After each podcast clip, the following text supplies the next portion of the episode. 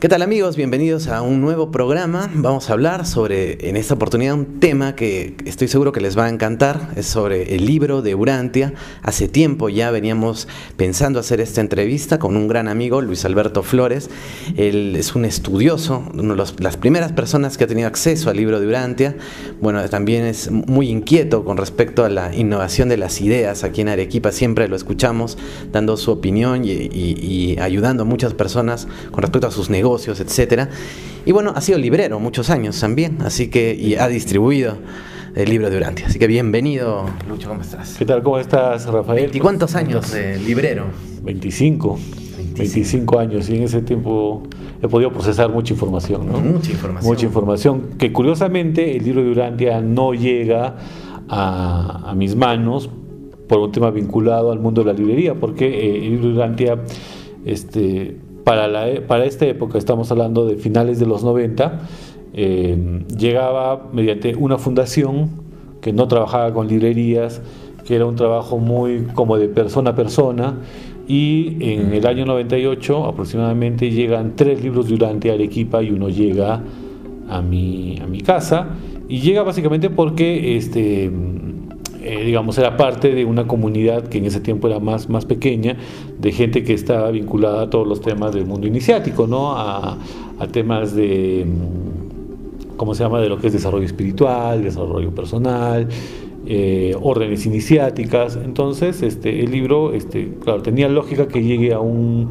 a alguien que esté dentro de este, de este entorno y, voy a confesar que sí, pues no, el, libro llegó, pero yo me demoré dos años en leerlo, en el sentido de que intenté leerlo una primera vez, intenté leerlo como se leen todos los libros, empezando por la página 1 y queriendo llegar al final y la verdad es que duré 100 páginas o menos y es un libro que estamos hablando que sobrepasa las 2000 páginas. Las dos, no, es casi 3000 páginas. Casi 3000. Casi 3000. Entonces, este lo dejé, lo cerré y es cuando me voy a pasar una temporada de Estados Unidos de seis meses.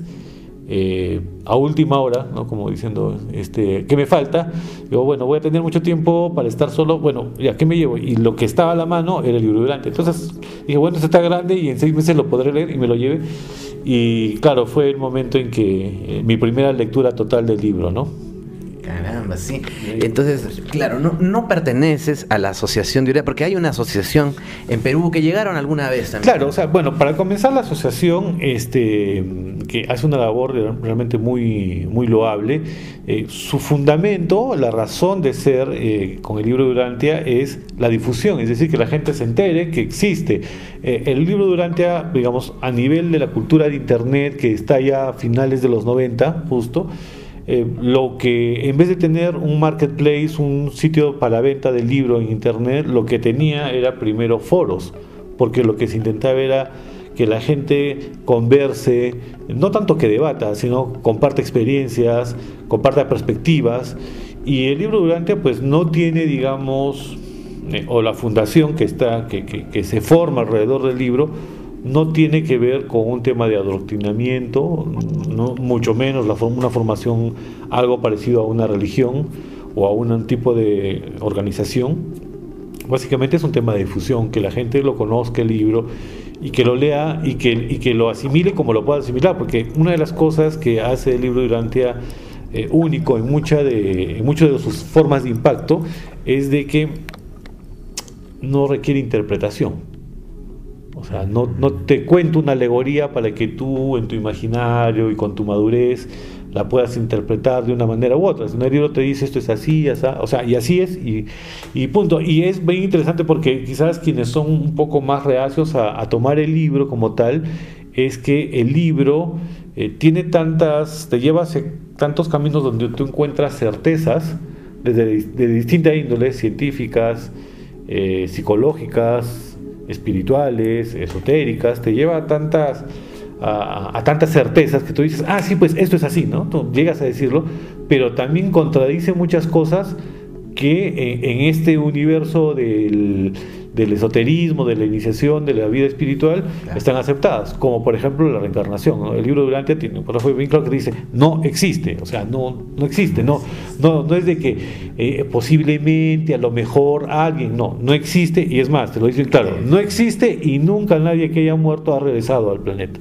no existe. Punto. Entonces, es, digamos, a eso lo que voy es que viene como desafío, porque ¿no? uno muy, digamos, muy, muy avanzado en estos caminos y vas, te encuentras con el libro, dices tantas certezas, ¿no? Genial. Y de repente te encuentras con esta parte que dice, no existe la encarnación, entonces no, o sea. Hace trastabillar tu sistema de creencias. Exacto, porque, claro, como, por como lo plantea el libro, es así, ¿no? O todo el libro es correcto o todo el libro es una estafa. Sea, no, no hay más, ¿no? O sea, no, no, te, no te permite esa ambigüedad, ¿no? Que, digamos, algún otro tipo de, de, lectura o de conocimiento, no, es que la interpretación en esos tiempos, o bueno, es que esa es la interpretación de tal persona por su grado de desarrollo, evolución, no, el libro durante es, digamos, muy, muy concreto, y ese es un desafío. Entonces nos hemos saltado la, primera pregunta, que sirva para que sirva como preámbulo, ¿no? ¿Qué es brevemente, ¿no? ¿Qué es el libro de Urantia y por qué es su, importancia? Ya, mira, vamos a vamos a comenzar, vamos a hacer un poco de historia, pero una de las cosas importantes acerca del libro es de que, por ejemplo, de los orígenes mismos, eh, por ejemplo, de los contactados, no hay, no hay mayor información porque lo que eh, siempre ha sido el espíritu es de que lo importante es el mensaje, no la forma como se entregó. O sea, se quiere evitar, se quiere evitar que justamente que hayan estas figuras medias mesiánicas, que alguien tome cierta, digamos, preponderancia, cierta notoriedad por algo que no le corresponde.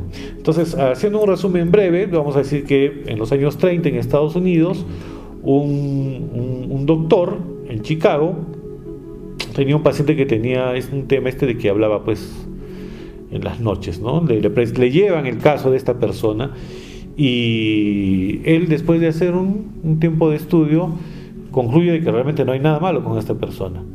Y después eh, ocurren algunas circunstancias en que comienza a haber una especie de diálogo y comienza a haber una especie, digamos, de un diálogo entrecortado en el sentido de que se plantean preguntas y después aparecen las respuestas el mecanismo por el cual aparecen las respuestas es algo que a pedido mismo de quienes revelan el libro de Urantia no se debería revelar porque eso no es lo importante, o sea, no nos quedemos, no nos quedemos en la parte de la superstición de que fue mediante este, no sé, este, escritura automática. escritura automática o un tipo de medio, no, o sea, es que eso no es lo importante, lo importante es el mensaje.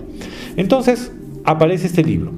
Y ahí viene la, primera diferenciación, que por ejemplo se dice, ¿no? La Biblia, ¿quién la escribió? Entonces dicen, es un libro de autoría humana, pero de inspiración divina. Sí, claro. ¿No es cierto? Digamos, si pasamos por el Bhagavad Gita, el Bhagavatam, eh, todos los libros de la línea oriental, la acepción es la misma, no son historias de inspiración espiritual, pero que intentan en una alegoría no literaria explicar algunas, algunas cosas acerca de cómo se compone el cosmos, cómo es el universo, ¿no? la lucha del bien y el mal, o sea, esa alegoría. Entonces, el libro de Urantia, no, pero como el libro de Urantia proclama de que está eh, entregado a la humanidad primero por una comisión, o sea, no es una persona, es un grupo y ninguno de este grupo es humano. ¿Ya? Ninguno del grupo es humano. O sea, de hecho, vamos a, vamos a, vamos a adelantarnos un poco.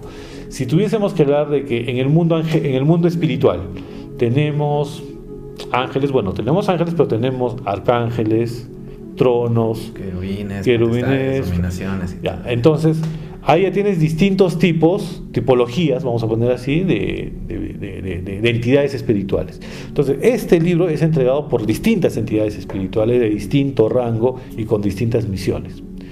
Pero se junta todo para llamar a lo que el libro de Dante proclama ser que es la quinta este, revelación entregada a la humanidad. Y, este, y el libro comienza a ser publicado a partir de 1953. Inicialmente, hay el grupo este de, grupo de contacto, que es lo que se denomina, que es el grupo que el doctor este comienza a, notar que acá hay información que incluso escapa a, su conocimiento, a su lógica, comienza a colectar personas, uno, que tengan una seriedad proba, que tengan eh, capacidad de compromiso y de digamos de, secretismo, ¿no? de no difundir, porque desde el comienzo, lo, que da la sensación, es algo que uno puede interpretar por cómo se desarrolló eh, el tema del libro, es que este, desde el comienzo se pidió de que esto sea para un grupo muy selecto de personas que puedan primero guardar y procesar la información. Porque imagina, digamos que esto cae eh, a oídos de una mente, o sea, esta experiencia ¿no? de, la, de esta entrega de información, llega a alguien que tiene, por ejemplo, este, un perfil muy de superstición, ¿te das cuenta? Entonces hay la tendencia a variar, a interpretar. Entonces lo que más bien intenta hacer el grupo originalmente es validar. ¿no? Hay información, como te digo, de corte científico, o sea, por ejemplo, eh, cuándo se formó el universo, cuándo se formó la Tierra. Entonces dentro del cuerpo había personas que tenían un perfil de astrónomos, físicos, geólogos, psicólogos. Entonces había un grupo de esto que lo que intentaba era validar que si esto que estaba pasando era algo real, ¿no? si es que tenía eh, un grado de validez. Entonces alrededor de 1953 se da por concluido el contacto y este, se procede a la impresión del libro y a su difusión con el pasar de los años, pues va ganando distinto, este, distinta notoriedad, comienzan a aparecer grupos, personas a las que les llega esto, y, la fundación básicamente, digamos, los recursos que, puede adquirir, que son en base a la venta del libro, o sea, a, raíz del libro Durante no existe clases terapéuticas, no existen este, talleres, no existe nada de eso, ¿no? O sea, es, el libro se vende y en base a la venta, ¿a qué se destina ese dinero?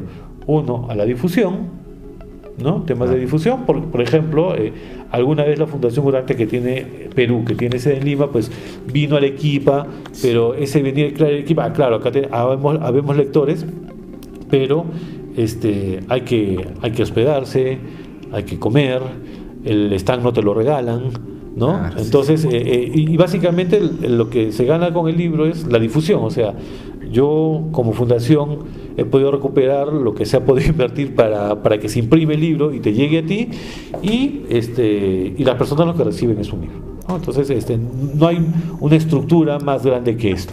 ¿No? A nivel de internet sí pues tienes muchos foros y realmente es una comunidad muy interesante comparativa con otra, pero yo creo que tiene que ver con las este, con los fundamentos, ¿no? Como te digo, acá no hay nada que debatir, no es que a ti te pareció o a mí me pareció. Más bien la interpretación, el, digamos, el intercambio de información es yo lo he asumido así en mi vida, yo eh, a partir de esto yo hice generé este tipo de cambio ¿no? Yo entendí esto, a, mí me puede haber servido para autoperdonarme y a otro puede, le puede haber servido para perdonar a otros. O sea, es un tema de experienciación nada más, pero es, eh, lo bueno es de que, mm, digamos, no hay nada. Ahora sí, claro, parece algo muy absolutista, ¿no? O sea, que esto es la verdad, pero justamente por eso es que no existe un organismo más grande ya que de una fundación que vende libros, porque lo que se quiere evitar es de que eh, eh, alguien tome autoridad por algo que no le empiece a interpretar la verdad que está en el libro. Exacto, no, o sea, el libro tiene y es un tema de interpretación. No necesita sacerdotes, no necesita gente que te esté explicando el libro ni nada. Exacto, es un tema de interpretación personal. 100% yo como persona es algo que acepto o no acepto. Me parece desde temas muy muy muy primarios, ¿no? Me parece lógico, tiene sentido y si después comienzas a explorar las partes digamos que te hablan de de, temas de mayor profundidad espiritual, de mayor profundidad a nivel de, pensamiento, de desarrollo, filosóficamente hablando. Entonces uno pues eh, ya es en el criterio de cada uno y en el camino que cada uno ha recorrido que uno dice, bueno, esto tiene mucho grado de certeza o no la tiene, ¿no? Por supuesto, por supuesto. Y bueno, el libro entonces, ¿en cuántas partes está dividido? ¿Y de, qué habla principalmente? Muy bien. Entonces, el libro tiene cuatro partes. Y las cuatro partes son, uno, la configuración de todo el universo. Te explica todo el universo, dónde vive Dios, quién es su vecino, todo. ¿ah? Bueno, es la configuración del universo para darte una idea del mapa donde tú estás parado. Lo siguiente es el universo local. Porque hay un universo, pero como ese universo es tan vasto, tan extenso y tiene distintas áreas, hay un universo local que es de particular interés para nosotros, porque ahí es donde está nuestro planeta. ¿No? nuestra parte, de, nuestra parte en, todo, en toda la cosmovisión del mundo mundial, del universo universal, vamos a decirlo así.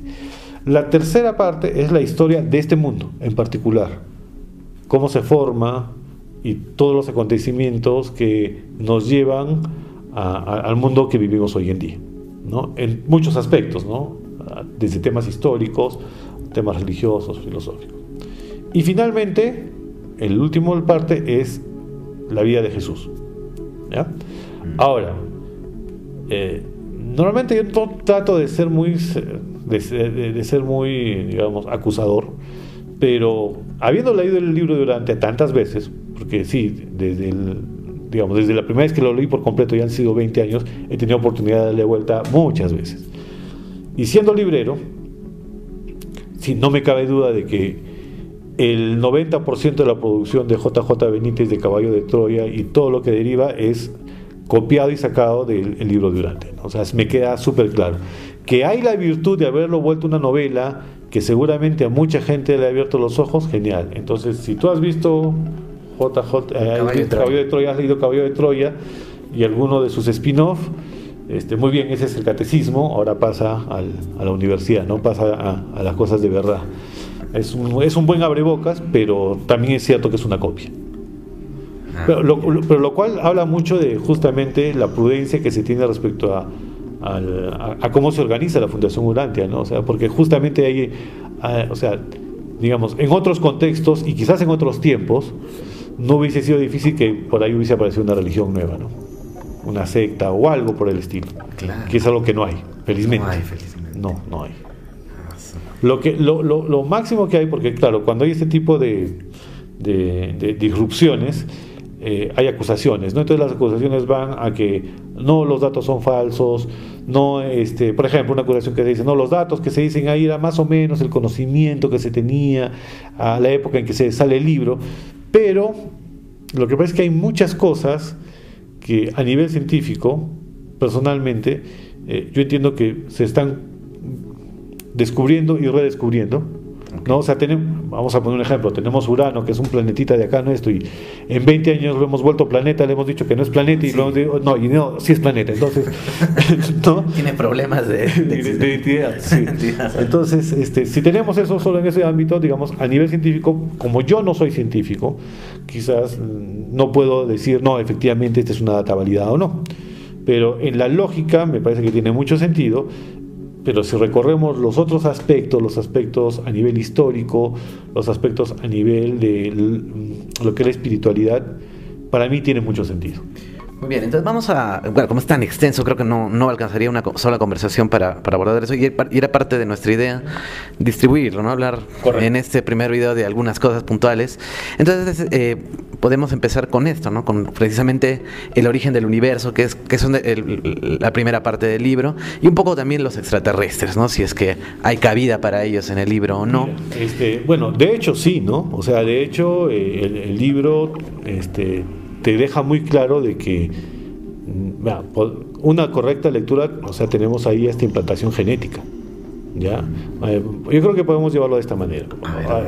quizás el tema de la configuración del universo este, puede ser muy interesante, pero no puede ser tan determinante en el sentido de que eh, no va a cambiar directamente tu actitud personal hacia lo que es la vida espiritual o la vida como, como sea que la, que la aceptes. ¿no?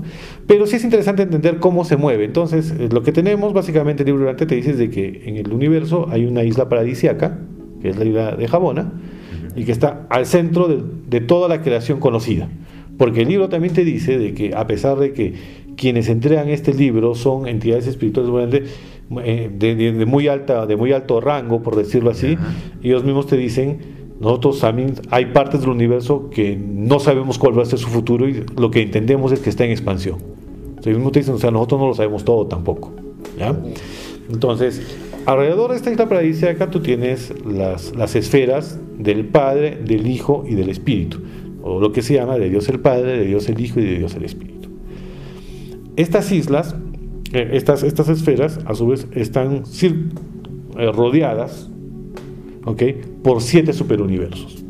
Ahora, ¿qué es interesante entender acá? Que de la fusión de Dios el Padre con Dios el Hijo aparecen una, una vamos a, bueno, mi, lenguaje no, no, no, es muy espirituoso que digamos, pero aparece digamos una, una, una categoría de criaturas, ¿ya?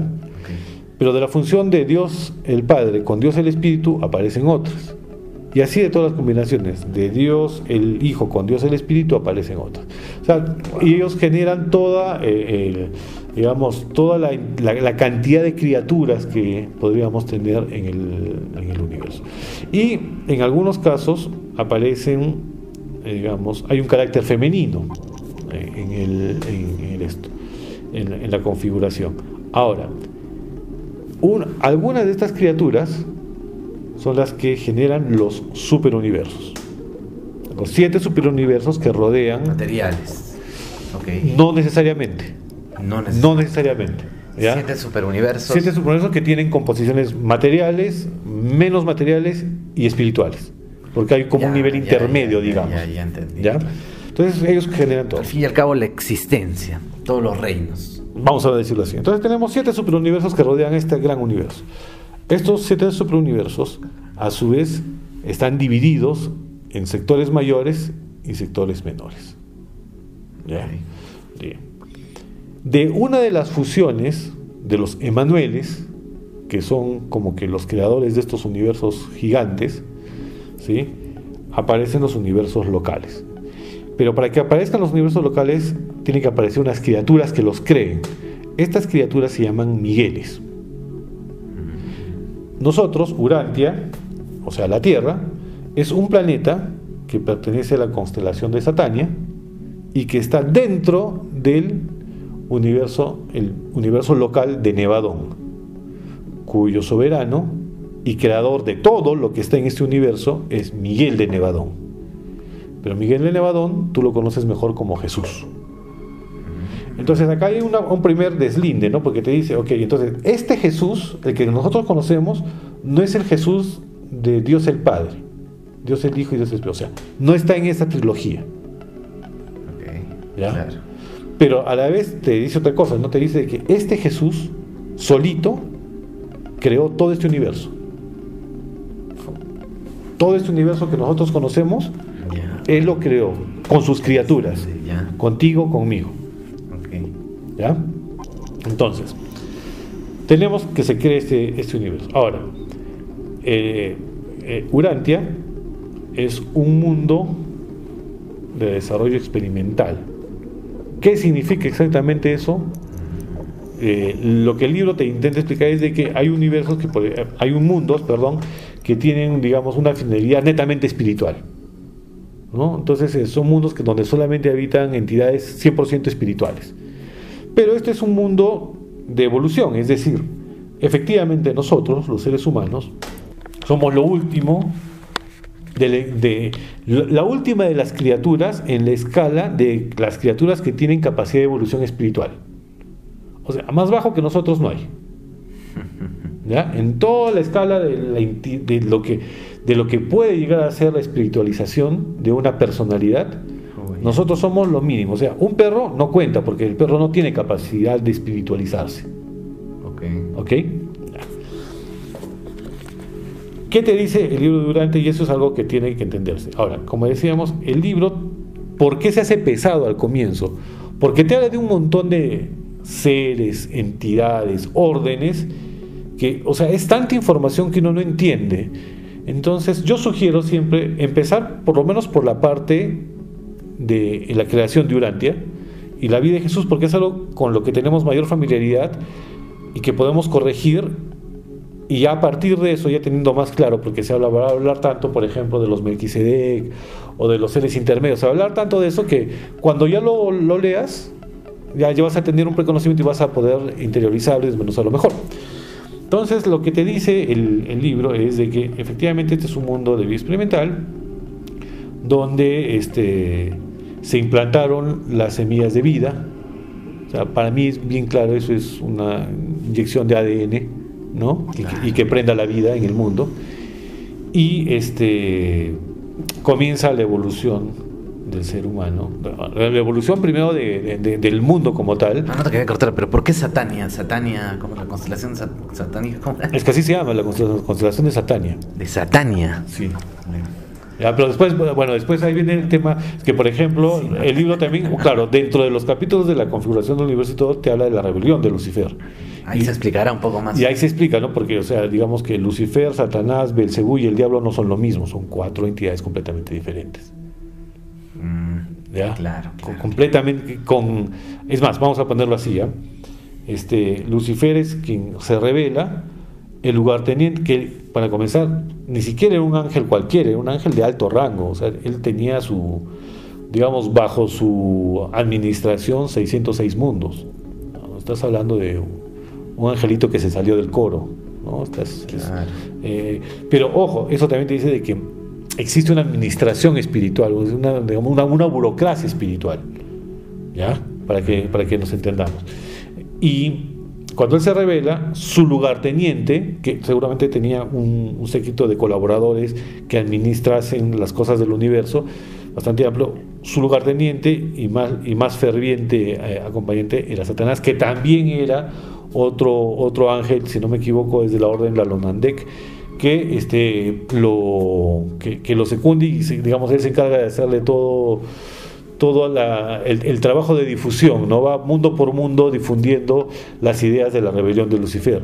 Y cuando llega Urantia, en ese momento, el príncipe planetario que tenía asignado este planeta se llamaba Caligastia y es lo que en la, en la Biblia se reconoce como el diablo. De hecho, en la Biblia nunca se menciona Lucifer. Hay una parte donde habla de el tú, lucero, que estudia, pero no lo menciona. Entonces, Lucifer va por un lado, Satanás es su lugarteniente y, Caligastia es el príncipe, eh, digamos, eh, eh, el príncipe planetario que tenía la Tierra y que abraza también la causa. ¿no? Podría haber dicho que no y no pasaba nada. ¿no? Pero abraza la causa y Belcebú es un ser intermedio es un, es un, ser intermedio que también es parte de la gente, digamos, de las entidades que abrazan la causa de Lucifer. ¿ya? Pero bueno, bueno, retornando. Entonces, aparece, eh, aparece el, eh, la vida en la Tierra, que se implanta en tres distintas partes del mundo. Ah, para mí me queda muy claro. Ahora hay que entender, claro, no te lo intentan este, explicar de una manera o sea, te lo explican de una manera explícita y una, una, si hay una regla que tiene el libro durante a la hora de la transferencia de, lo que, de lo que hace es que no se le va a entregar a la humanidad conocimiento no ganado. Mm. ¿Ok?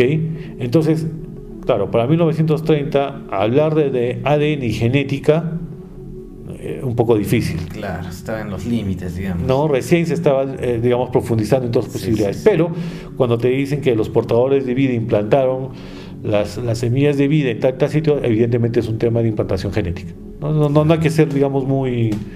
No, no tienes que adivinar mucho.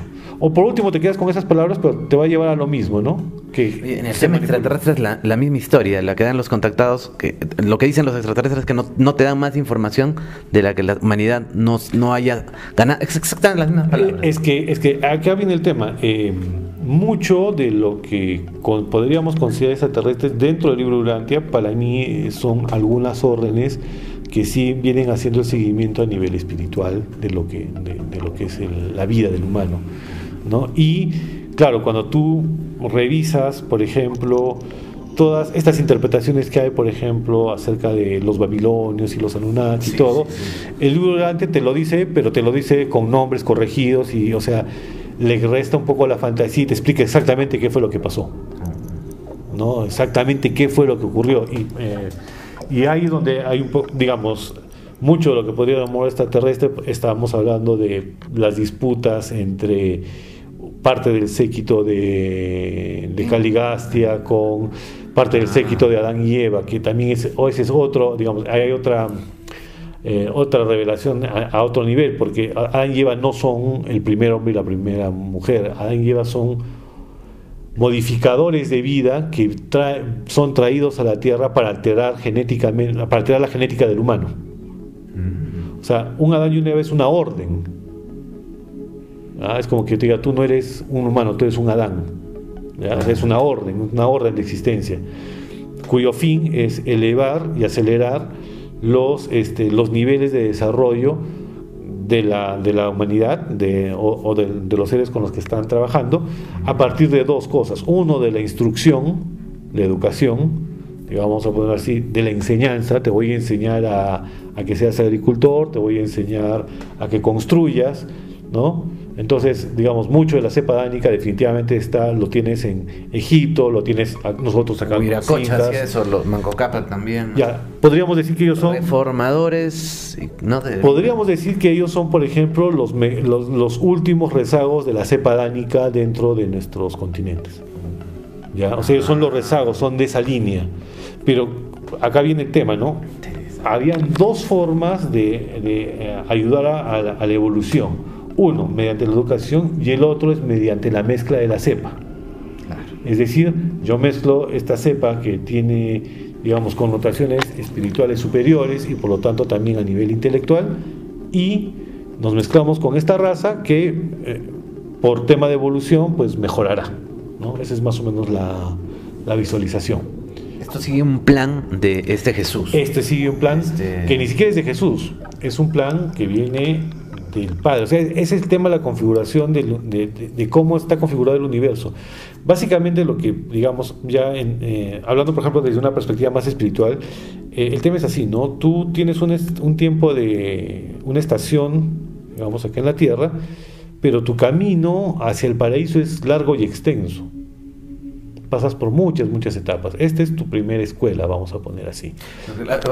Eh, o sea, nos habías dicho que somos lo más, no sé, no sé cómo decir, lo más bajo dentro de toda la gama de seres que pueden llegar a ser que pueden espirituales o algo. Somos, o sea, somos como unos, como que unos primates. Correcto, claro. O sea, mira, de hecho, mira, de hecho es así, ¿no? Este, el libro comenta cuando cuando, por ejemplo, se, cuando viene Caligastia, porque o sea, a todos le asigna un príncipe, alguien que lo administre en, en todos sus factores, o sea, por eso es que, digamos, si hablásemos de Caligastia o el diablo, como, como lo, lo, conocemos en la Biblia, no estás hablando de alguien que solamente ve temas de espiritualidad, sino de, de, de, administración del reino, o sea, de los humanos, de los recursos, o sea, no es solamente un tema que tiene que ver con la espiritualización. En ese momento es un tema, por ejemplo, desde ver qué, qué animales son deseables. para que habiten en este mundo. De ver qué volcán, a ver cuál se va a activar este año, a ver. Algo así, algo así, ¿no? no. Proyectar, Ingeniero. proyectar ¿cómo, qué pasa con este mundo. Entonces, en el transcurso de esa administración aparece el primer, dos primates, hermanos, pero que un día deciden separarse de la tribu para poder sobrevivir. Y en ese momento se hace un primer reconocimiento, se reconoce de que en este mundo, en Urantia, hay vida inteligente. Y si hay vida inteligente, tiene capacidad de logro espiritual. Y se, en este planeta se le asigna el príncipe, se le asigna un montón de, digamos, vamos a poder decir, todo un aparato burocrático que este, permita la, uno, el desarrollo de esta especie con capacidad de, de, espiritualización y, eh, digamos, los instructores que pueden ayudar a que esto florezca. ¿Okay?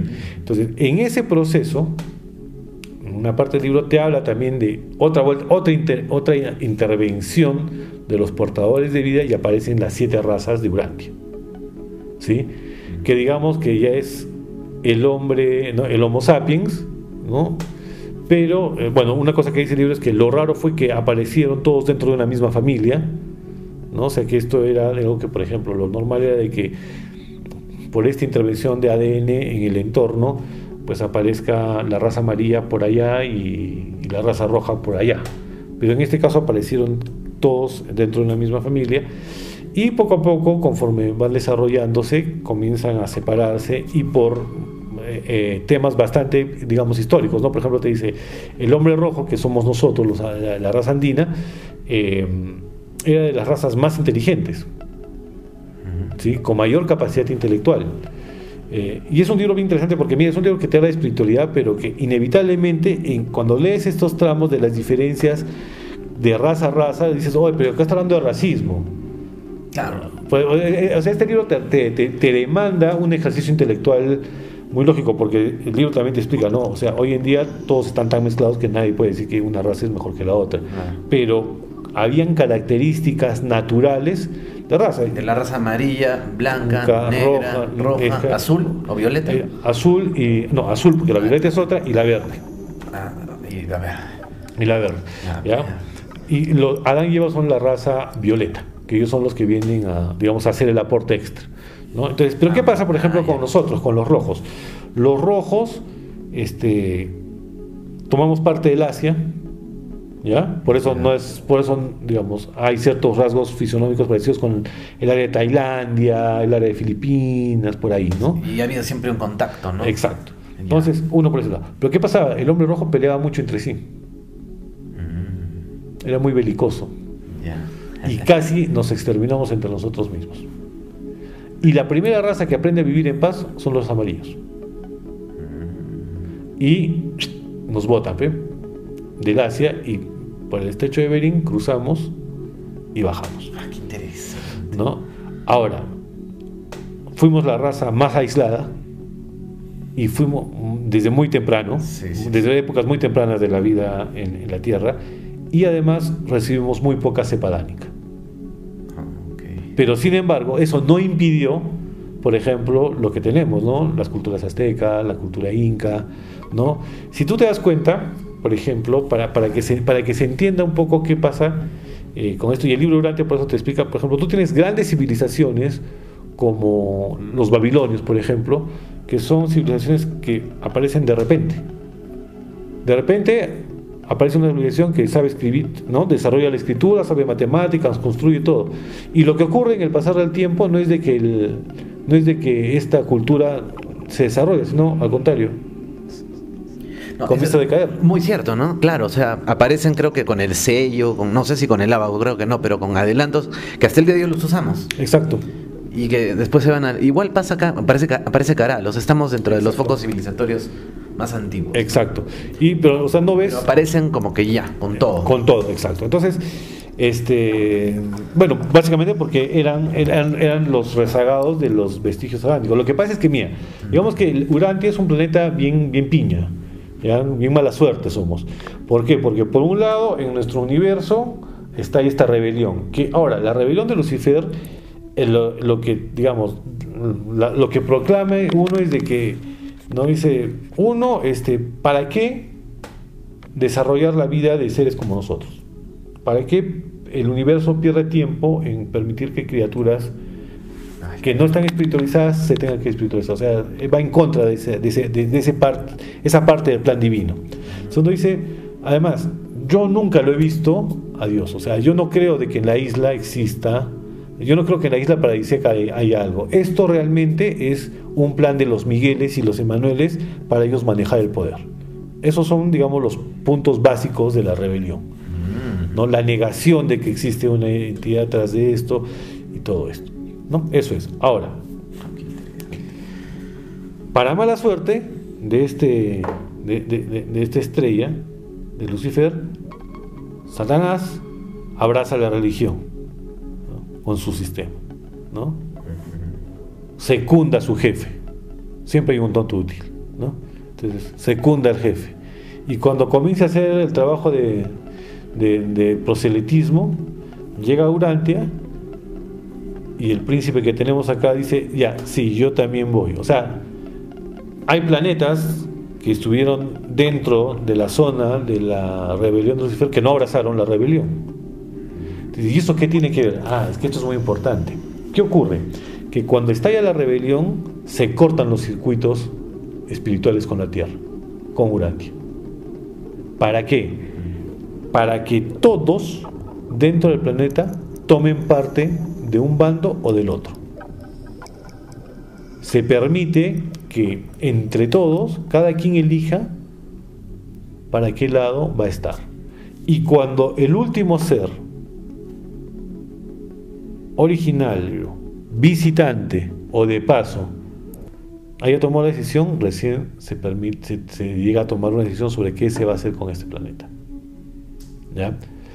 O sea, no hay una guerra literal entre Miguel y, Lucifer, o bueno, entre. La guerra no es, digamos, la guerra no es. No es que se estén agarrando así a, flechazos. No es, no es en la, rayos No es en la concepción que nosotros tenemos, porque si te das cuenta, es, es una. Es problema burocrático, prácticamente. Es, no, es una. Vamos a poner, es, es una disputa a niveles filosóficos y espirituales muy elevados.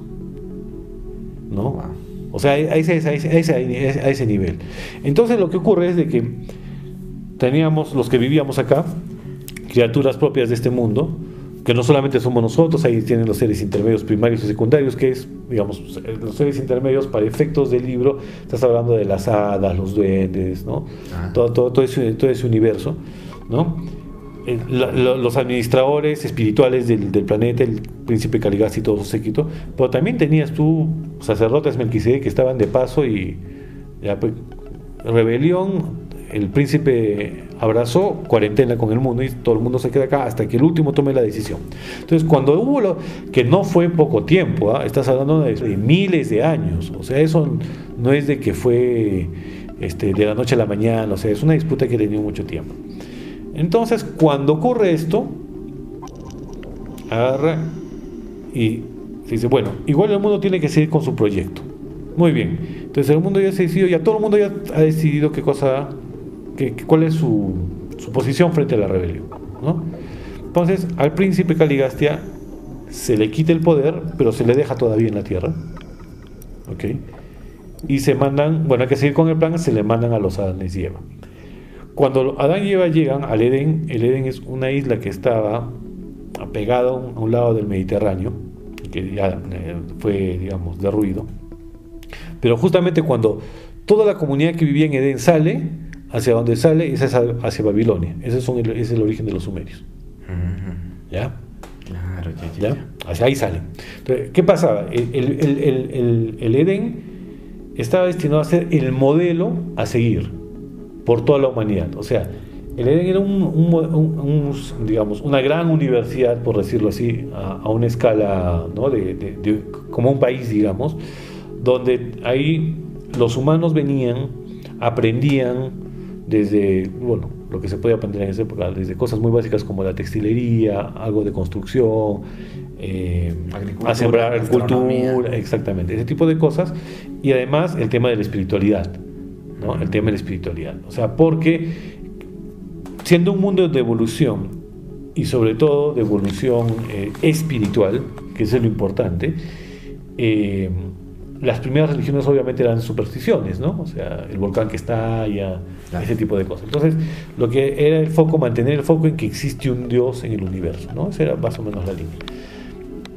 Cuando, cuando llega el príncipe, digamos, se habla de una rematerialización de los cuerpos en, el Edén, o sea, si lo quieres poner en un contexto de, película de ciencia ficción, o sea, es, ¿no? Es tal, tal cual, ¿no? Se rematerializan los cuerpos de Adán y Eva y de su séquito porque vienen con hijos, porque no te olvides que la idea es propagar la cepa, ¿ok? Eh, se les hace un recorrido por el, por el Edén, ¿no? Y ahí es donde tú puedes comenzar a hacer paralelos, porque eh, la creación que está narrada en la Biblia es una combinación, y el libro te lo dice, o sea, no es mi interpretación, por eso digo, este libro no te permite interpretar mucho, ¿sí? Eh, te dice, eh, es a partir de esta visita, por, por, esto que se cree, que se, digamos, se teje la, la, fábula esta de la creación de los seis días a nivel de la, de la Biblia. Pero claro, si tú sigues la creación de los siete días en la Biblia, es una forma lógica de explicarle a una humanidad infantil cómo se creó el mundo. Porque si yo tuviese al frente mío un niño de tres años y me pregunta, ¿cómo, cómo, se, cómo, cómo, cómo apareció todo? Entonces, primero apareció el sol, se formó la tierra, los animales. O sea, es toda la evolución, pero en sencillo, para una humanidad sencilla. El libro es más claro, es más concreto. Como te digo, si quieres leerlo con rigor científico, agarra la primera parte del libro y quémate el cerebro, ¿no? Porque es bien, bien, bien, bien densa la información. ¿Qué pasa? Que, bueno, cuando Adán y Eva están tanto tiempo en el paraíso, sí se habla de la impaciencia de Eva, ¿no? 500.000 años esperando que este mundo avance. No estás hablando de un día, mil años, 500.000 años esperando a que la humanidad avance y no avanzaba. Y Eva quería ver resultados. Aparte que no te olvides que era un mundo que todavía estaba en cuarentena, o sea, te voy a dejar acá, pero no nos vamos a poder comunicar. ¿ah? Y ellos, o sea, digamos, el libro hace un reconocimiento, ¿no? A Eva en el sentido de que este, también hay un, hay, un, tema de valentía al venir en un mundo que tú sabes que está en una condición difícil, ¿no? Con una humanidad no desarrollada, con un plan de evolución truncado por una rebelión, ¿no? Y con los enemigos, ¿no? Eh, de, la administración del reino este, pululando por ahí. Entonces, sí es cierto que Caligacia trama un plan y tienta a Eva, pero la tentación no es una mordida de manzana. Es cierto que había un fruto en el Edén que mantenía vivos los circuitos y por eso Adán y Eva no envejecían. ¿Sí? Eva se cruza, vamos a ponerlo en esos términos, se cruza con un descendiente de, la raza, de una de las razas. El libro te dice cuáles son, pues no lo voy a decir para que no haya prejuicios. Con una de las razas se cruza y de ahí nace Caín. Por eso Caín era el marcado. Ah, verdad, bueno, sí, sí, se especula mucho eso, pero en el libro de Nantia está ya. O sea, te lo dice, o sea, es esto, o sea, o sea, ¿qué, ¿cuál fue la transgresión de Eva? Por eso no, lo, no se querían los hermanos, pues no, es lo que. Exacto. Hay esas Ahí, Pero acá viene el tema, ¿no? Cuando Adán se entera de que esto es lo que ha ocurrido, lo que él hace es busca a una mujer y también se cruza y de ahí nace Abel. Ah, ya, ya. O sea, no es de que Abel era más legítimo, vamos a ponerlo así. Ah, claro, ya, ya. Ya, ya. Y justamente la, digamos, la connotación, la disputa entre hermanos se da justamente porque, mira, eran padres de, seres, vamos a llamarlo así, semidivinos, ¿no? Bueno, divinos mucho más, mucho más espiritualizados que nosotros, pero estaban mezclados con esta raza imperfecta, ¿no? Y tienen este tipo de disputas. Eh, pero el libro también te dice, ¿no? A la larga, Caín salió del, salió del, de, Edén, este, mucho tiempo cargó sobre sí eh, ser el símbolo, sin él ser culpable, ser el símbolo de, del fracaso del proyecto del planeta, ¿no es mm. cierto? Y sin embargo fue un, eh, digamos, un, un, hombre que, digamos, fue un gran constructor y bueno, el libro te explica muchas de sus cualidades, ¿no? Y, de lo que contribuyó al desarrollo. Entonces la cosa es que como se rompe el plan, otra vuelta a la Tierra, eh, Urantia vuelve a tropezar. A este mundo, una desgracia tras otra. ¿no? Se truncan los planes, eh, se tiene que evacuar al séquito adánico, algunos de los hijos deciden quedarse, otros se despiden, Adán y Eva se quedan, y lo que tenía que haber llegado de cepa adánica, que su virtud, digamos, ¿no? de, esta cepa es la capacidad de espiritualizarte más, o de una manera más. ¿no? Se, pierde esa oportunidad, vamos a ponerlo así. Ahora, en paralelo hablemos de Miguel de Nevadón. Miguel de Nevadón como creador de este universo eh, tiene todas las potestades para gobernarlo. Pero lo que le explica el libro es de que los creadores de los universos locales tienen que ganar la autoridad en moral, ¿no? O sea, es como que tienes derecho, pero no te lo has ganado, vamos a ponerlo así, por más que eres el creador. Entonces, ellos entran en un proceso que llaman auto-otorgamientos, que es básicamente la encarnación de la personalidad del creador del universo local en cada uno de los estamentos de sus criaturas. Va descendiendo, va descendiendo, va descendiendo. Entonces, el Jesús tiene una experiencia como un, como un Melquisedec, por ejemplo. Tiene una experiencia como una categoría de ángel, por ejemplo. Y cuando comienza a llegar, al último, lo que tocaba era que digamos, encarnarse dentro de la última, digamos, del, del, eslabón mínimo ¿no? de, la, de la cadena de evolución espiritual. Y ahí viene la parte interesante. Este, uno, Jesús no vino a, a perdonarle, mm, a pagar los pecados por nadie, porque no hay esa configuración en el universo. ¿sí? Pero lo interesante es de que de todos los mundos, de un vasto universo que él creó y gobierna, él decide elegir este planeta. Este planeta tan complicado. Porque hay otros. Miles de millones habitados. Y eligió este. Él elige este. Entonces, si te das cuenta, o sea, cuando uno dice, ah, pero vamos a ponerlo, ¿no? en una mente un poco infantil, digamos, ah, pero entonces Jesús no es, pues, si no es el Jesús, no es el, Hijo de la Trinidad, entonces es pues como cualquier profeta, algo así.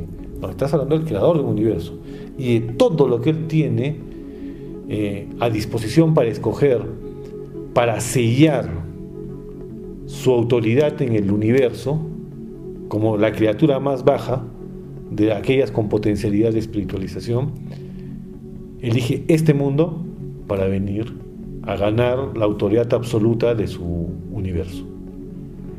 Al, mundo, en cuarentena. Al mundo en cuarentena y con, y con un fracaso tras otro, ¿no? Porque, o sea, te puede pasar que tu príncipe, te puede pasar que el administrador de tu sector del universo, pues, haya sido corrupto, ¿no? Pero además su teniente gobernador también es corrupto. Y el alcalde es también corrupto. Y encima tu papá también, o sea, también mete la pata. Y él decide ser, ya, yo voy a ser hijo de estos. Y aparece el Perú. Por eso te digo, no sea, por eso estoy haciendo la analogía, ¿no? Entonces, con, en, un, en, un, en un digamos, en, un, en, en, condiciones completamente adversas, ¿no? Vamos a ponerlo así. Y es que, este, ya acá. Ahora, los, mismos, este, eh, la comisión que entrega esta información te dice que ellos no, no conocen exactamente el procedimiento por el cual es que la mente y la esencia del gobernador del universo este, encarnó en un, encarnó en un niño, ¿no? En un niño. O sea, te lo dice bien claro. O sea, uno, este, Jesús fue concebido como somos concebidos todos los seres humanos. Acá no hubo palomita de por medio. ¿Ya? No, o sea, eh, José estaba casado con María, era un matrimonio. Lo que sí te dice el, el, libro es de que uno, se, una comisión evalúa en qué parte del mundo sería más idóneo que nazca el, el gobernador del universo.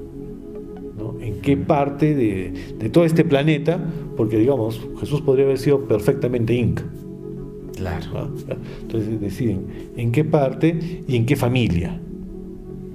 ¿no? ¿Por qué? Porque hay una etapa, o sea, esta parte, esta parte del libro es, es, la que, es una de las partes que yo creo que es más fascinante porque eh, ahí sí ya en mi interpretación lo que te dice es que Jesús lo que viene es a demostrarte de que en este cuerpo en esta mente, con nuestras debilidades, con todo, puedes llegar a ser una persona altamente espiritual. ¿no? Es la demostración. Claro. Es la él, te deja ya, este es el ejemplo. Haz lo que hago yo. Pero además él, que ya conoce a sus criaturas, si cabe el término, no sé si, si es ese término que cabría, pero digamos, las entiende más porque ha vivido como ellos viven. ¿No? Lo que sí el libro te dice que, o sea, la capacidad de misericordia de Jesús eh, es pues infinita, inmensa. O sea, de hecho, este, vamos a ponerlo así, si Lucifer mañana decidiese arrepentirse, quizás sería bienvenido a la administración, ¿no? Algo así. O sea, la capacidad de, del amor que hay en el universo, o sea, tiene estas, estas connotaciones, estas dimensiones que para, para un humano no son inentendibles, ¿no? Y entonces Jesús es concebido como somos concebidos todas las personas. Es cierto, María sí tiene un sueño, ¿no? Donde se le explica que acá hay, un, hay, unas diferencias. Este, es otra, otra, otra, otra, digamos, otra parte interesante del libro antes que te dice año por año la vida de Jesús. O sea, año 1, año 2, año 3, 5, 16, 17 año por año, o sea, no hay, no hay los años perdidos, ahí están, te dice exactamente qué pasó con él, qué hizo, qué no hizo. ¿no? Eh, y que es el único libro que te lo dice además, fehacientemente, se te dice, ya este año hizo esto, ¿no? te, te, lo dice, entonces, este, eh, bueno, te cuenta, eh, viene Jesús y lo que hace básicamente es, es eso.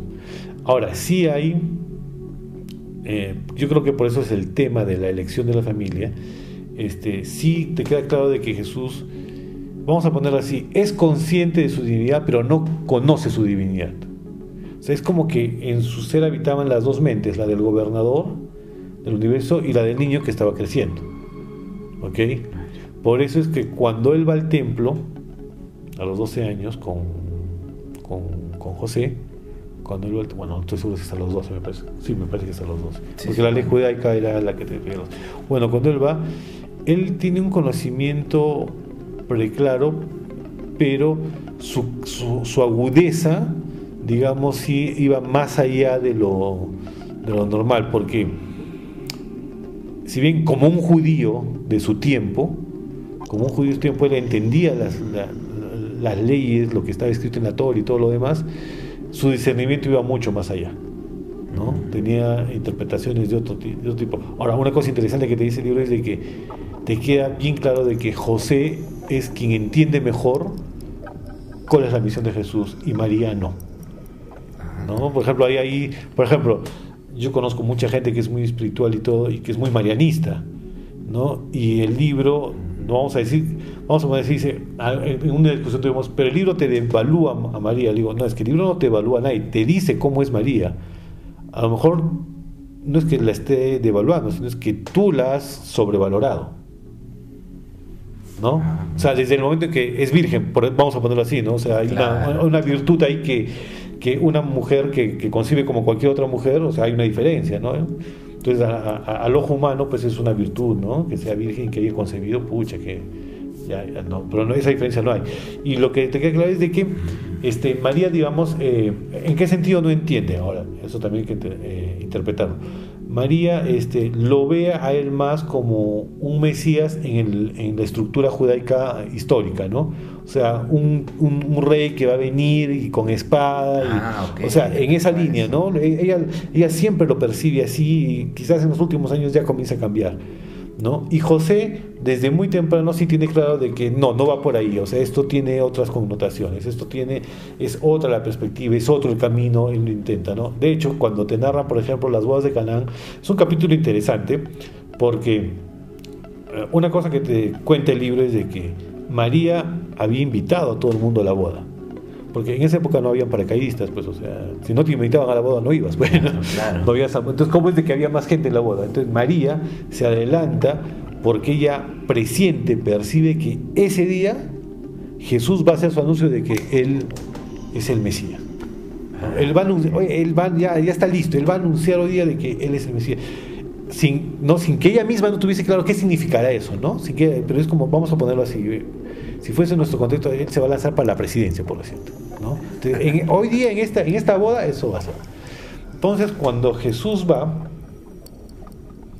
mm, María está impaciente y como que tienen dos conversaciones y, y o sea, Jesús lo dice, o sea, el intercambio es muy amable, pero muy, muy drástico, o sea, como diciéndole, o sea, no, en, palabras menos le, le dicen, no, no entiendes qué es lo que yo estoy haciendo.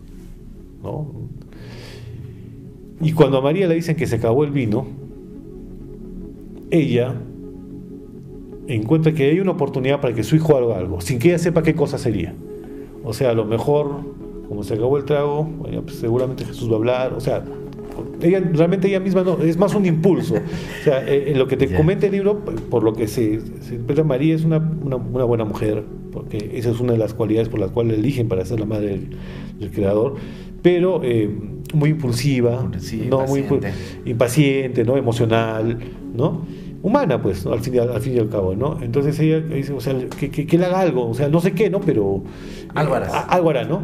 Entonces Jesús le dice de una manera muy firme, le dice, ¿y yo qué tengo que ver con eso? O sea, y María, entonces, una vez más, eso es lo que te dice, una vez más, se retira desconsolada a llorar porque no entiende a su hijo. No entiende, o sea, incluso como que ella toma cosas como un poco a lo personal. ¿Por qué me hace eso? ¿no? Y Jesús, al verla, en una micra de segundo, tiene deseos de complacerla. Jesús ha vivido la vida de los humanos como la vivimos todos, pero Jesús siempre tenía un séquito de ángeles, de potestades, todo un aparato acompañando al creador del universo, invisible a los humanos. ¿Ya? Cuando Jesús en su mente tiene por un, por un tema mínimo el deseo de complacer a su madre al verla llorando, vamos a ponerlo así, a nivel del universo es el, el creador desea hacer que complazcamos esto y lo hacen manos a la obra, ¿no? Ahora, una cosa que te dice el libro es que eso no es un milagro. Y acá viene la otra parte. Y, ahí sí, por ejemplo, en la parte de los panes y los peces, es, yo tengo la misma interpretación en el sentido de que en 1930 no podíamos hablar de clonación. ¿Ya?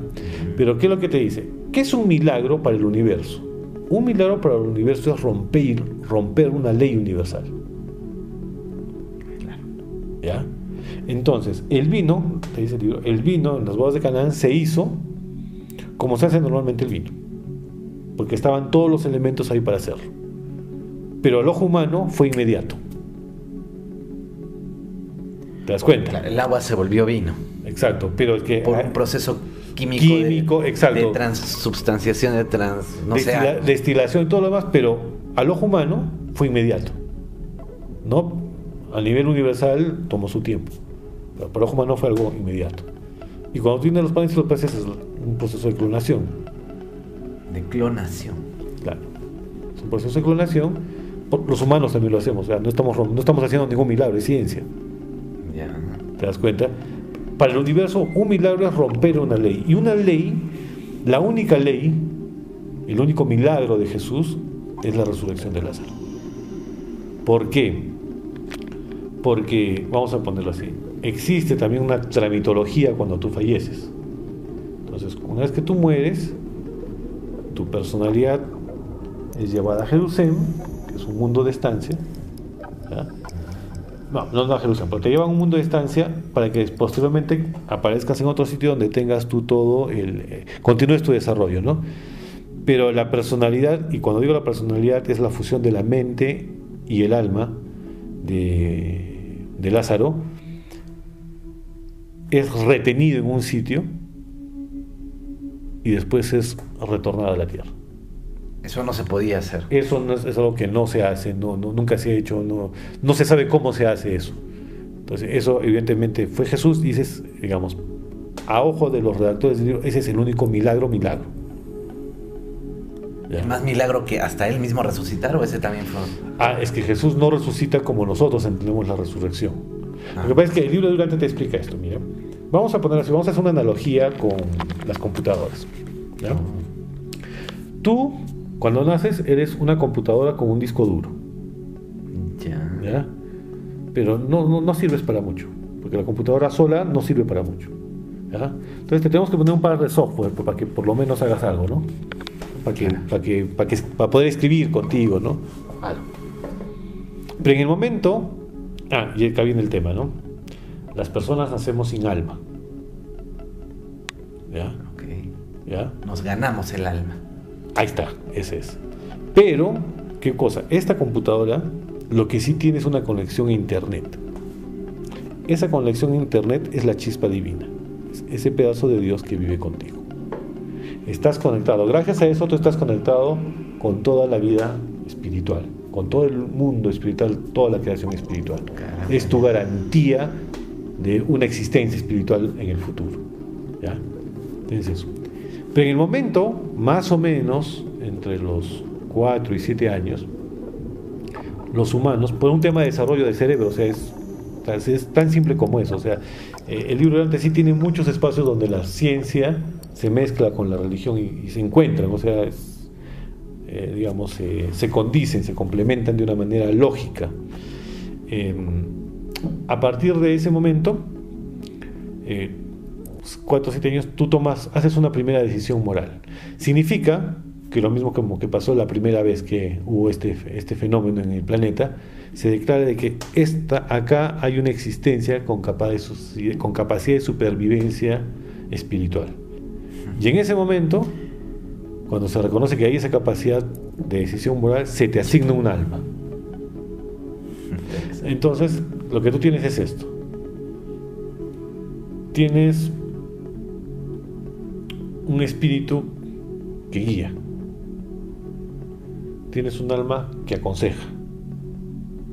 Pero la toma de decisión eres tú, tu mente. ¿Y cuál es la labor que hacemos los humanos acá en la Tierra? A raíz de nuestras decisiones morales positivas, vamos haciendo que nuestra alma y nuestra mente se comiencen a fundir en un solo elemento.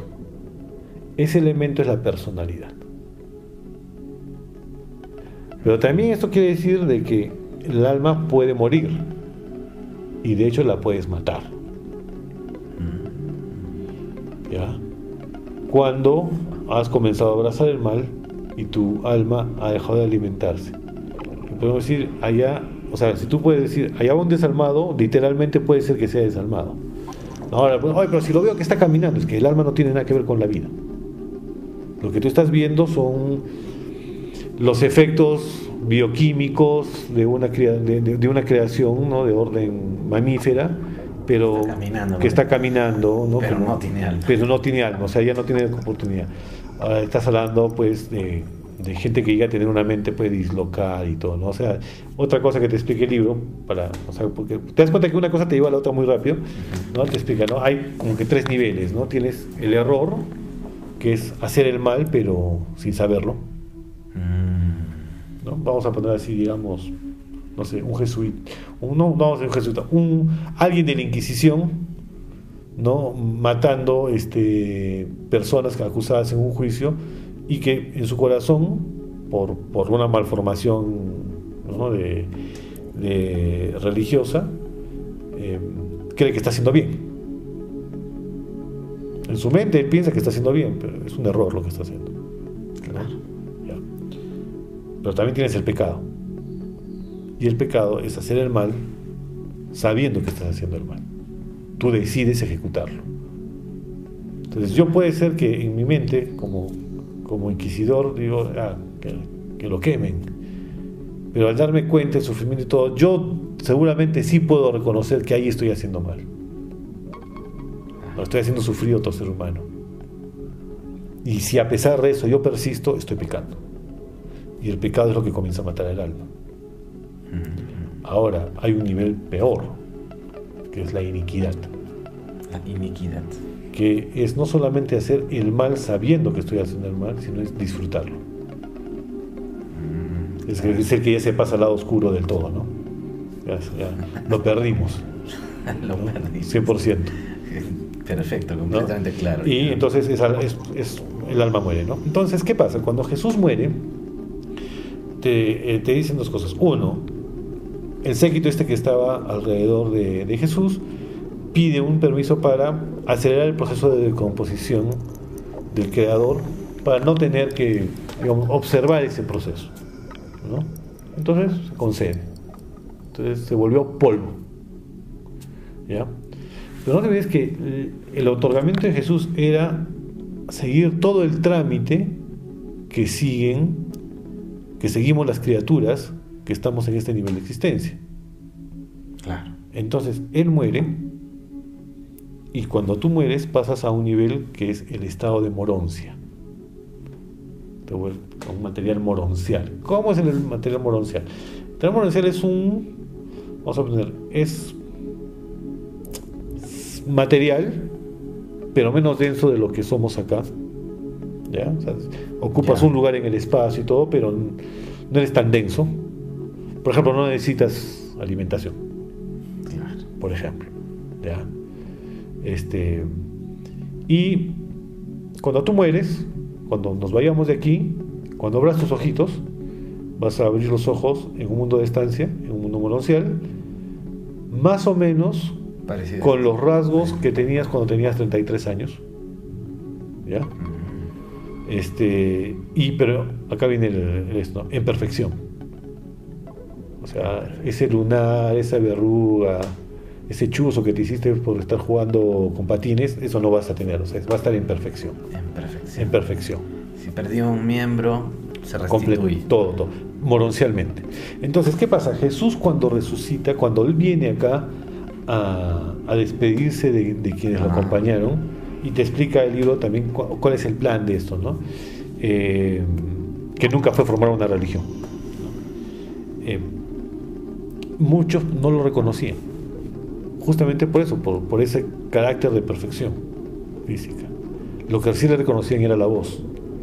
Por eso cuando él les decía, la paz esté con ustedes, entonces ah, e-, es él, ¿no? De hecho, el episodio que tiene con Tomás es completamente distinto a lo que dice la Biblia.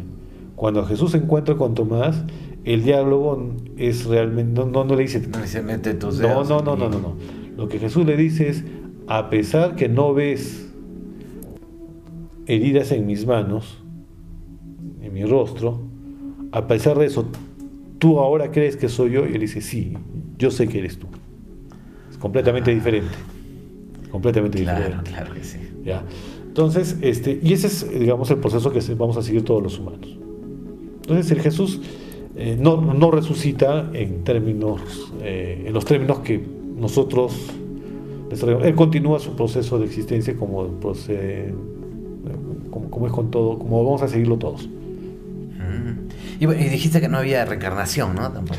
Claro, hay una parte, o sea, es que el libro, mira, una de las una de las cosas que más me, impactaron del libro, como te digo, está en los, en los grandes capítulos de cuando te hablan, por ejemplo, hay un siglo que es el siglo VI antes de, Cristo, donde hay una explosión de espiritualidad, que el libro más bien no te dice si es que ha sido este, diseñada, pero sí es muy raro de que hayan aparición de eh, una aparición en, digamos, en todas las partes del mundo a la vez de, grandes este, guías espirituales, ¿no? Aparece Lao Tse, aparece Confucio, aparece este una Molantón, o sea, aparece un montón de personas que lo que hacen básicamente es preservar la llama de la vida espiritual, este, eh, ¿cómo le podemos decir? Este, creyendo en un solo Dios, o sea, eliminar, tratando de eliminar la superchería, la superstición, eh, el tener un panteón de dioses muy vasto, ¿no? Este, aparece, y eso es, te vas dando cuenta en el libro que no hay muchas, que hay cosas que no pueden ser coincidencias, ¿no? Eh, y sin embargo, eh, una de las cosas que te dice el libro ¿no? es que, por ejemplo, ¿por qué a Dios en casi todas las culturas se le llama Padre? Entonces porque Padre en las concepciones humanas es el nivel más elevado. O sea, tu padre, o sea, que nosotros como seres humanos seamos padres con errores, ¿no? Falibles, algunos este, avergonzantes, ¿no? Pero ese es eh, cómo desarrollamos el papel, pero como concepto, padre es lo más grande que hay, ¿no? Es el que te perdona, el que te cuide, el que te cobija. Entonces, por un lado, este, Jesús mismo hace mucho mucho uso de esto para que tengas un reflejo de hasta qué concepto tienes que dirigirte con Dios. Y este es un universo perfecto en justicia. Un universo perfecto en justicia. Perfecto en justicia. ¿Qué de justo hay en reencarnarte, morirte y que te has reencarnado en otra cosa para que aprendas una lección de la que no sabes nada? No, no, no, no, no, no hay justicia en eso, ¿no? Es que ahora tienes que aprender, pero ¿cómo voy a aprender si no sé cuál, qué es lo que tengo que aprender? No, no, no hay, una relación. Okay. ¿no? Pero el libro, o sea, sí te lo recalca muchas veces, ¿no? O sea, nadie que haya muerto acá ha vuelto, no, o sea, no existe eso, no existe. De hecho, mira, por ejemplo, hay varios temas de interpretación, es que, como te digo, hace un recorrido muy extenso sobre toda la historia, sobre los temas en Egipto, ¿no? Eh, cómo es que se mezcló la historia particular de una tribu eh, beduina ah, que se hacía llamar el pueblo elegido y cuáles fueron las connotaciones que derivaron en, una religión. ¿no? O sea, hay, te, explica todo ese proceso y es bien interesante porque también te explica mucho cómo nacen las religiones. ¿no? Eh, el libro también te dice, ¿no? una religión, y es algo que a mí me tiene mucho sentido, una religión como institución es un intento de sociabilizar la vida espiritual, o sea, tú y yo sentimos lo mismo, entonces juntos hablamos de lo mismo. Claro. ¿No? Pero eh, también te explica cuáles son los vicios, ¿no? Cuáles son los errores. Eh, te habla muy mucho de por ejemplo, la paternidad. O sea, hay cosas que podrían ser cosas bastante domésticas, muy de uso diario, pero también hay cosas de una, de una profundidad filosófica muy, muy, muy fuerte, ¿no? Que no tienes que ser un erudito, porque al estar, por eso digo, empezar por el libro 3 o 4, la tercera o la cuarta parte del libro, están hechos en un lenguaje narrativo, en mucho, sobre todo en la parte de la vida de Jesús, ¿no? Y hay, por ejemplo, hay, hay una etapa en la que Jesús llega a conocer, prácticamente Jesús tuvo relación con todas las razas de Urantia, menos con los rojos, porque estábamos muy lejos.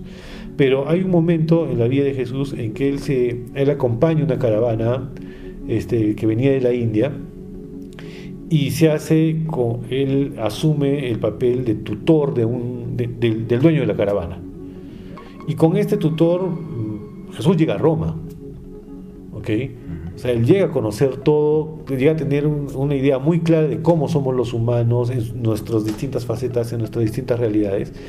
Y hay, hay las conversaciones que tiene con Gonot y Ganit, que son estos dos hindúes, este, donde hablan de muchas cosas, de, el dolor, el castigo, ¿no? Cosas este, que pueden parecer, bueno, de las de uno de esos diálogos Coelho sacaría cinco novelas.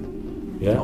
Porque, o sea, hay una riqueza tan grande, tan fuerte, tan, tan, tan profunda, donde se habla sobre el perdón, donde se habla sobre este, la recompensa espiritual, ¿no? Y sin embargo, se matiza con otros capítulos de, lo que es la vida espiritual como tal. Vamos a ponerlo así.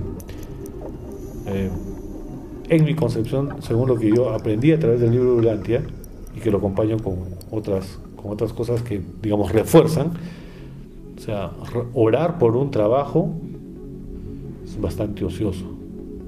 Orar por, o sea, San Expedito ahí, ponerle su velita. Claro, ¿no? por sacarme la tinca, ¿no? Mm. Porque la oración es una comunicación espiritual y tiene que encerrar valores y logros espirituales. Claro, no puedes estar pidiendo una oración para matar, para que le vaya a llamar a alguien o matar a tu enemigo. No puedes estar rezando para eso. Claro, no, ni, para que yo sea favorecido, favor, o sea, vamos a ver, dame a mí la tinca, o sea, y yo qué, que, o sea, ese es mi mérito frente a ti, por ejemplo, ¿por qué no te la sacas tú, pues? ¿No es cierto? Claro. Entonces, ¿quién se la saca? ¿Quién vende más velas? ¿Quién? ¿No? ¿Quién? O sea, eso no, eso no es un tema espiritual. La, la oración es, una, es un momento de comunicación espiritual. ¿No? Donde lo que tú pides, básicamente, esa es la otra parte, ¿no? Tú sabes de que cuando lees el libro entiendes de que tu existencia recién está empezando. Por muy viejo que estés en este mundo, ¿no? Que lo que necesitas es llenarla de valores espirituales que te permitan tener goce espiritual. ¿Sí? Muy bien, sí, sí. Y en esa línea es donde uno pide ni siquiera socorro, porque ya lo tienes. Tienes una chispa. O sea, vamos a poner así. Si no haces tonteras, tú vas a sobrevivir. O sea, asegúrate de no matar a nadie, asegúrate de ser una buena persona. No te pidamos que seas un santo. Pero con que no mates tu alma, vas a pasar al siguiente nivel. No te preocupes, ¿no? Sigue. Pero trata de avanzar la vida espiritual. ¿no? Pero tu trabajo es esa es tu, tu chamba, esa es tu existencia, ¿no? Salvo, salvo de que el universo, porque sí tenemos ángel de la guarda, por ejemplo, ¿no? Eso sí hay. Pero no todos tienen un ángel de la guarda personalizado. hay un ángel de la guarda, digamos, que nos cuida bastante a la vez. Pero cuando se perfilan este, ciertas este, personalidades, no vamos a decir personas, porque son personalidades, estás hablando de un conjunto de elementos que es cómo piensa una persona. Y cuando digo cuando piensa me refiero a su estructura mental, de desarrollo, de pensamiento, con una vida espiritual rica. Entonces, eh, sí tienen asignaciones especiales. ¿no? Porque digamos que esta, esta vida es, vale la pena persona. Vamos a ponerlo así. Los judíos y Moisés quizás no hubiesen tenido una historia que contar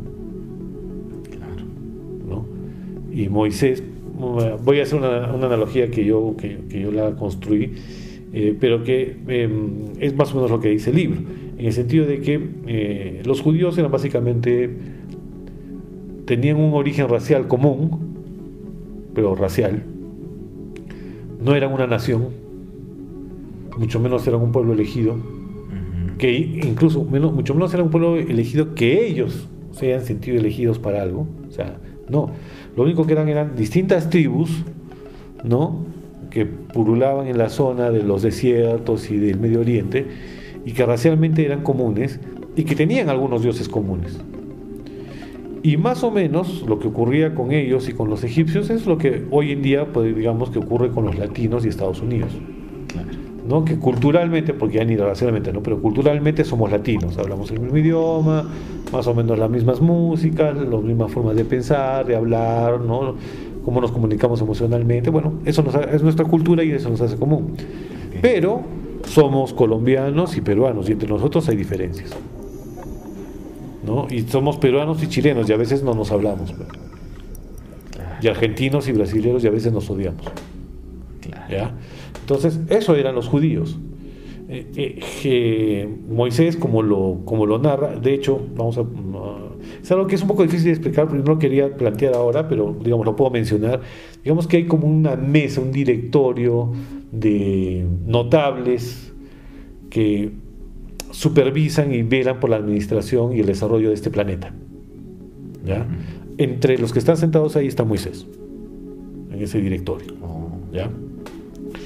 Entonces Moisés es una suerte de muchas cosas a la vez. Es un estadista, es un sacerdote, es un líder nato, eh, es un hombre con una visión estratégica muy grande, o sería Steve, Jobs o no sé, uno de estos millonarios eh, grandes que hay, ¿no?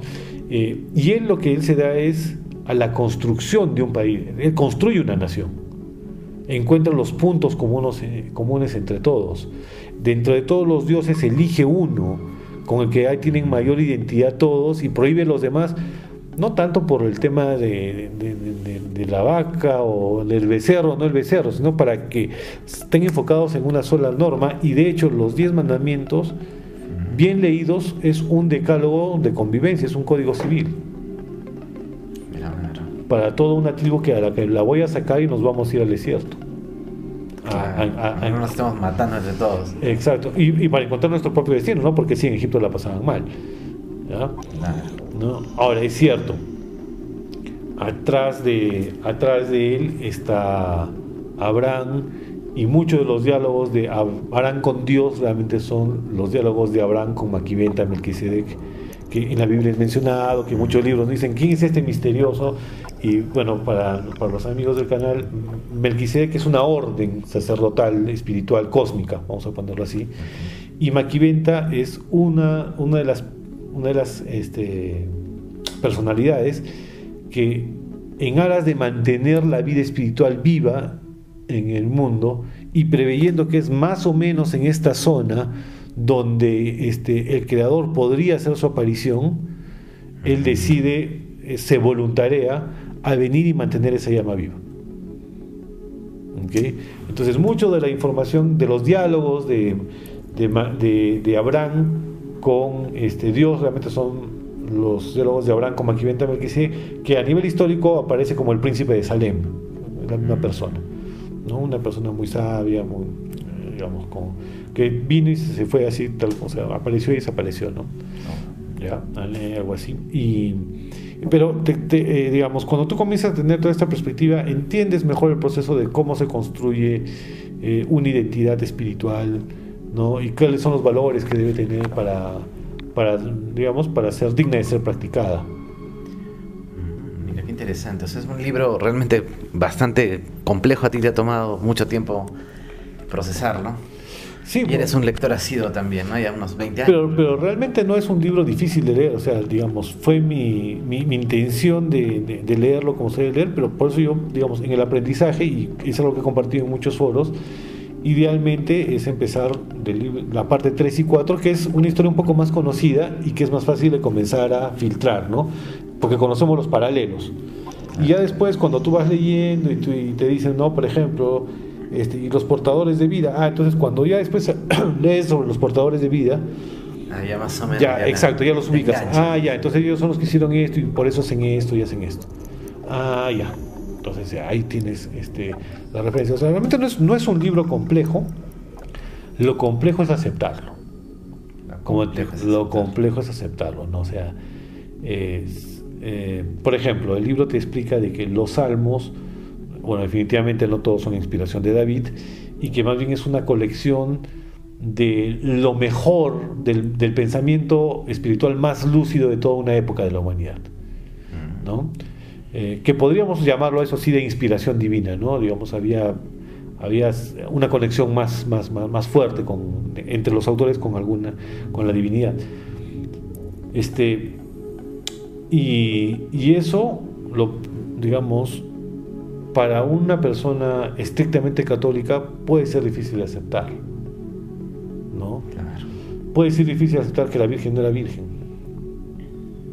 ¿no? Y que además, además medio como que, como que estorbaba un poco ahí, pues, ¿no? Al comienzo al menos del, del proceso de, de, Jesús, siempre tratando de, bueno, ¿y cuándo? Y, y, esto, ¿no? O sea, por ejemplo, hay, una, hay un capítulo muy interesante, una parte donde te comentan de que hay una hay una dama que está interesada en casarse con Jesús, ¿no? Antes de que inicie su vida pública, mucho antes. Y Jesús en ese momento recién se plantea el tema este, ¿me caso o no me caso? ¿Y tendría hijos o no? Porque si voy a vivir toda la experiencia del humano y después él razona de que no porque esto haría de que haya una tendencia a, ¿cómo se llama?, a la deidad, ¿no? A querer adorar a los descendientes. Que si los hubiese adorado, o sea, serían tan humanos como cualquier otro humano, ¿no? Porque ya vemos que la espiritualidad de Jesús no tiene que ver con, con, su materia, sino con, con su espíritu, que es distinto. Wow, qué, impresionante, ¿eh? Y bueno, de hecho hay todavía mucho más por, para conversar con este tema. Y se me han quedado varias preguntas, pero bueno, eh, no sé si podríamos hacer una segunda parte, ¿no? Claro, por supuesto que sí, claro que sí. Que sí.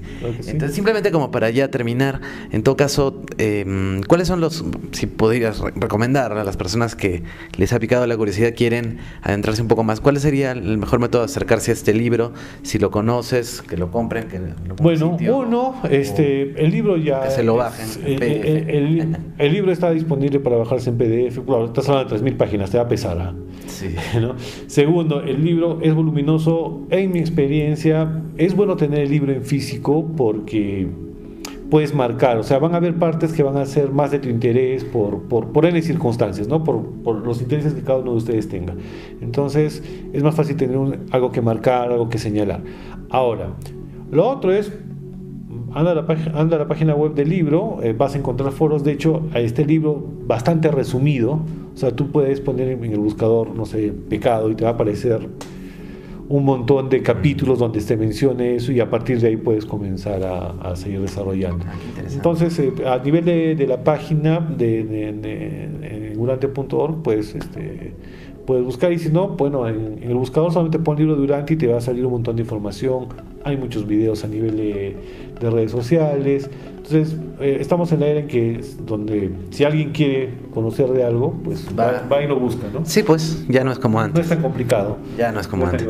Y bueno, y si quieren ubicarte a ti para algo, pueden hacerlo en tu eh, eh, no, pero puedo, yo muy, muy, muy tranquilamente puedo dejar mi teléfono que es 982-726-382. Algo interesado. Cualquier cosa, encantado de, atenderlo. Perfecto, ahí están los eh, medios de, las vías de comunicación. Y bueno, se quedaron muchas cosas, muchas cosas todavía para conversar. Será una segunda parte que ya te estaremos convocando. Y muchas gracias porque esta conversación nos la debíamos hace muchos años. Años, Quizás es el momento, ¿no? Quizás es el momento.